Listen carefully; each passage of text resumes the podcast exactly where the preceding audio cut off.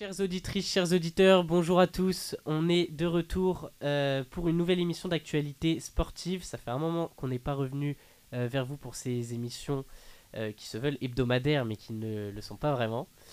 Aujourd'hui au studio avec moi Zélie. Bonjour Zélie. Salut Hugo et salut à tous. Et salut à Chloé également. Coucou à vous et je tenais à dire un truc avant de commencer l'émission. On a parmi nous quand même le joueur du mois des mercenaires. Et euh, voilà. Alors ça, c'est sympa et inattendu, mais merci, très sympa de, le mentionner.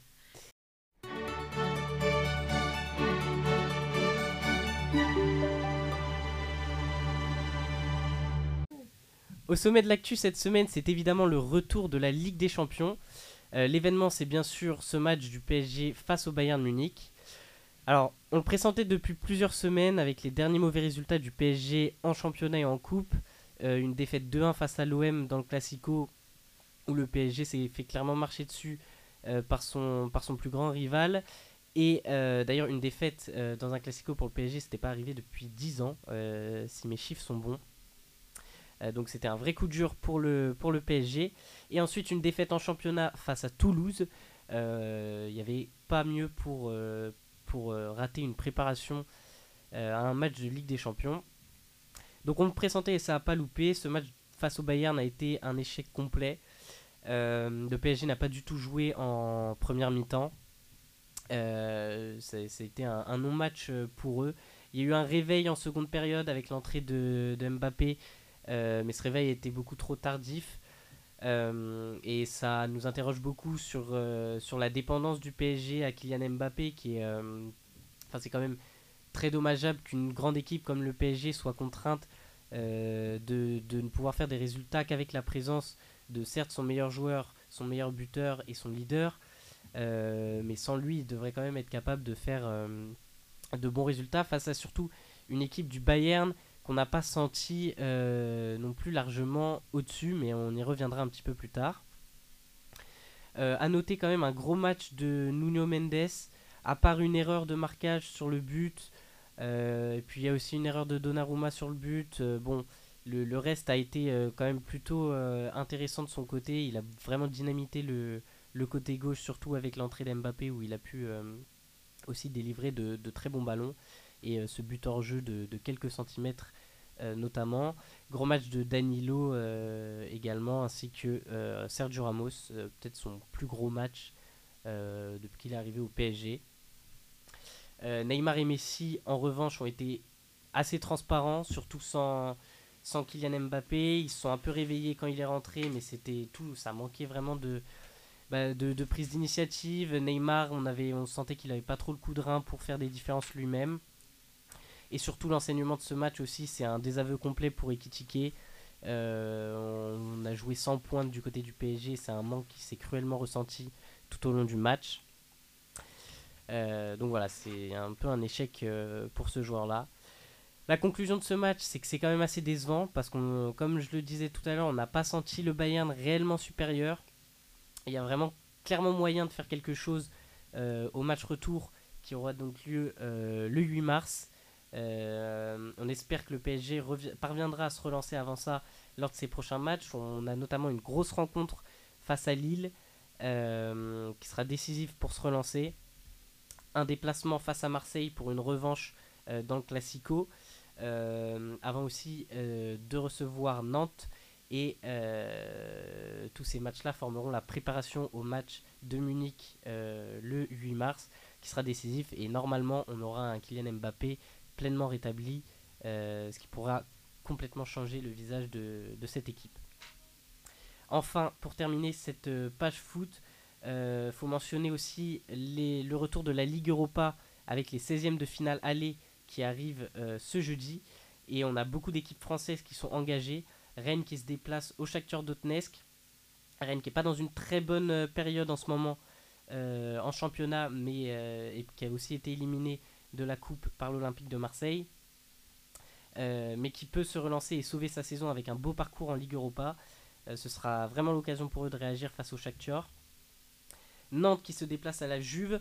Nantes, c'est à l'inverse une équipe qui va beaucoup mieux, qui tourne beaucoup mieux et qui a de belles ambitions. Une Juventus que l'on sait un peu malade de l'autre côté, mais qui elle aussi, à défaut d'avoir perdu euh, des championnats, euh, des points en championnat, pour, pour des affaires extrasportives, peuvent sauver leur saison avec un gros parcours en Ligue Europa également. Donc c'est un match que l'on suivra avec attention. Et enfin Monaco qui se déplace au Bayer Leverkusen. Ça aussi Monaco c'est une équipe qui tourne très bien en Ligue 1 et qui peut prétendre à un très beau parcours en Ligue Europa.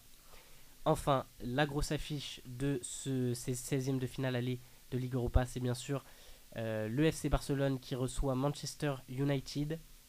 Un match au sommet, un match de deux grands monuments de la Ligue des Champions, quelque peu déchus depuis quelques années, et, euh, qui prétendent à cette euh, victoire en Ligue Europa pour consoler une saison qui, en championnat, ça va bien pour Barcelone, Manchester United, ça va mieux. Ces deux équipes qui tournent bien en ce moment, donc ce sera une très belle confrontation et on espère euh, avoir un très beau spectacle entre ces deux équipes. On passe maintenant sur le biathlon avec les championnats du monde qui se déroulent actuellement à Oberhof. Zélie, je te laisse nous en parler. Exactement, on est en plein justement dans, cette, euh, dans ces deux semaines de championnats du monde qui sont un petit peu le, voilà, le summum de la saison en biathlon, à Oberhof, un petit peu la mecque du biathlon. Et euh, la euh, grande dame côté français de ces championnats, c'est bien sûr Julia Simon, qui a déjà fait un début de saison absolument exceptionnel, en tête du classement général et en bonne position, alors c'est pas encore fait, mais en bonne position pour le remporter. Et elle s'est particulièrement illustrée en remportant sa première médaille mondiale individuelle et en plus d'or dimanche sur la poursuite, alors qu'elle ne partait que dixième après un sprint en demi-teinte. Elle a réussi à remonter à la faveur d'un 19 sur 20. Euh, et on a observé dans, au dernier tir un super mano à mano avec Denise Hermann, l'allemande, à domicile en plus. Et euh, du coup, c'est Simon qui a pris l'avantage et Hermann a craqué en, faisant deux erreurs, une de trop. Euh, donc c'est vraiment voilà un petit peu le, le, rayon de soleil du biathlon français qui est pas forcément au beau fixe. On va le voir juste après chez les garçons, mais en tout cas chez les dames, Julia Simon est vraiment en très grande forme. Euh, à l'instant, elle vient de se classer cinquième sur l'individuel, euh, donc euh, avec un 17 sur 20.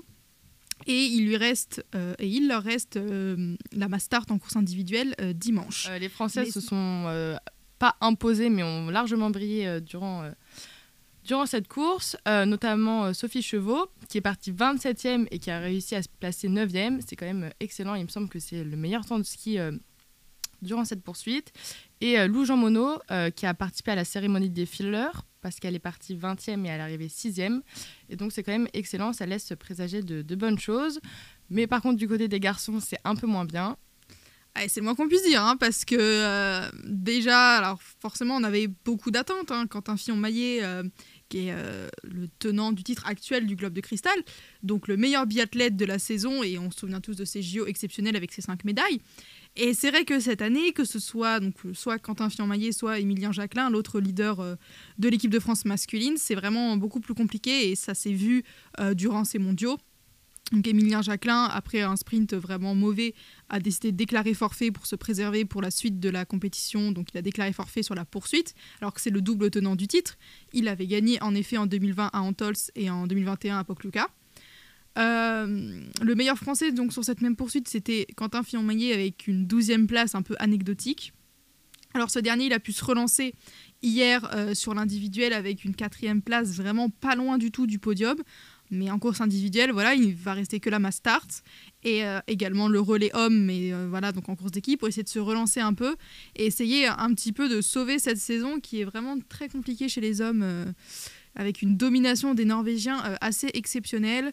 Euh, Johannes Beu a déjà gagné le, Globe de Cristal concrètement et ils font très souvent des triplés et voilà, la concurrence a du mal à exister.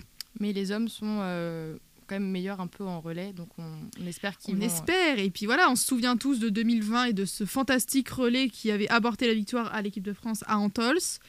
Espérons, euh, mais il faudrait quand même une très très grosse équipe parce que l'équipe norvégienne va être. Elle est très, oui. Voilà, et l'équipe allemande à domicile ça, mais surtout, voilà, on connaît toutes les qualités des biathlètes norvégiens qui, enfin, qui volent depuis le début de la saison.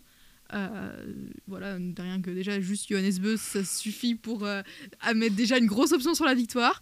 Donc, il faudra quand même sortir un relais très très propre et très costaud pour déjà être sur le podium et espérer plus. La grosse actualité sportive, c'est également le rugby avec euh, le début du tournoi des six nations depuis quelques semaines maintenant.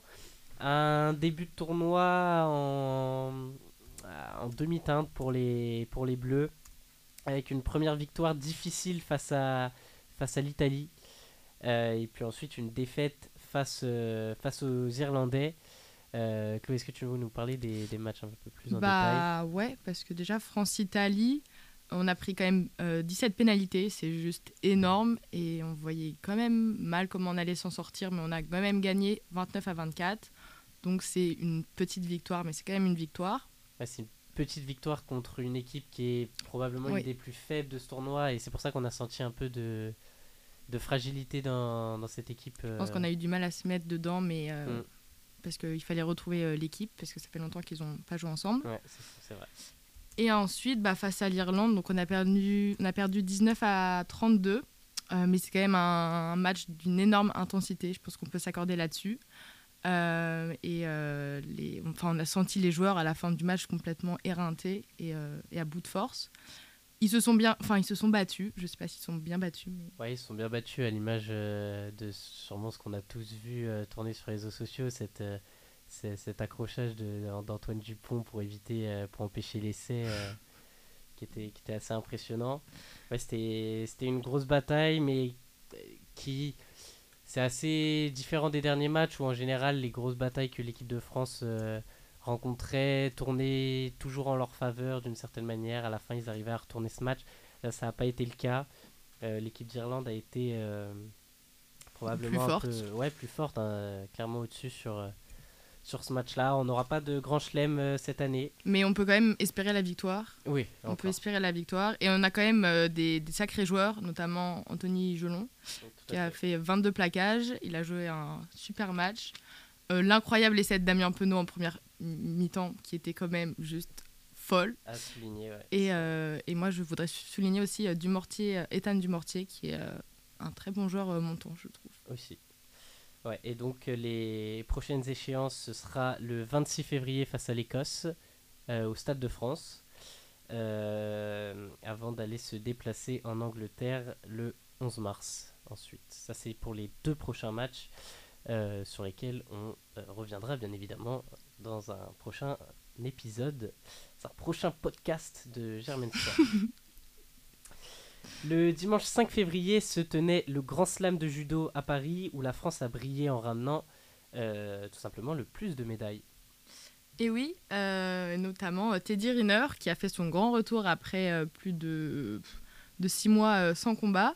il a gagné donc dans la catégorie des plus de 100 kilos, mais il gagne face à un japonais tout simplement parce que le japonais a pris trois pénalités.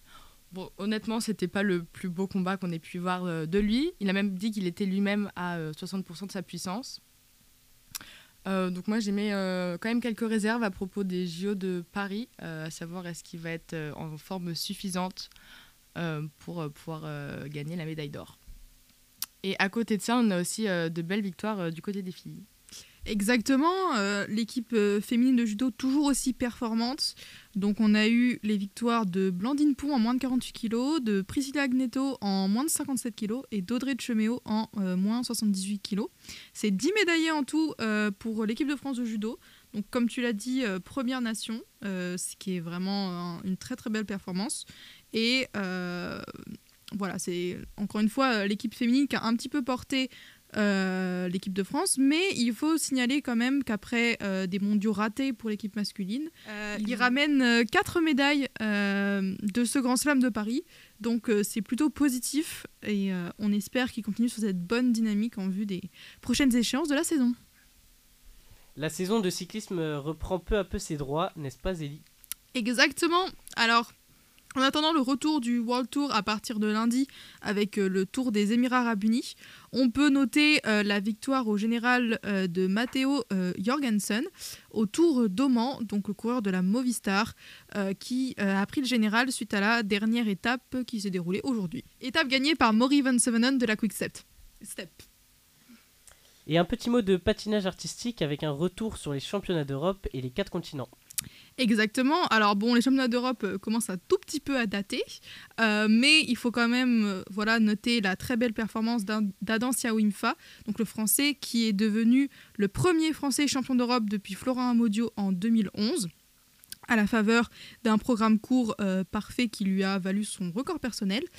Donc malgré quelques erreurs sur le libre, l'avance a suffi.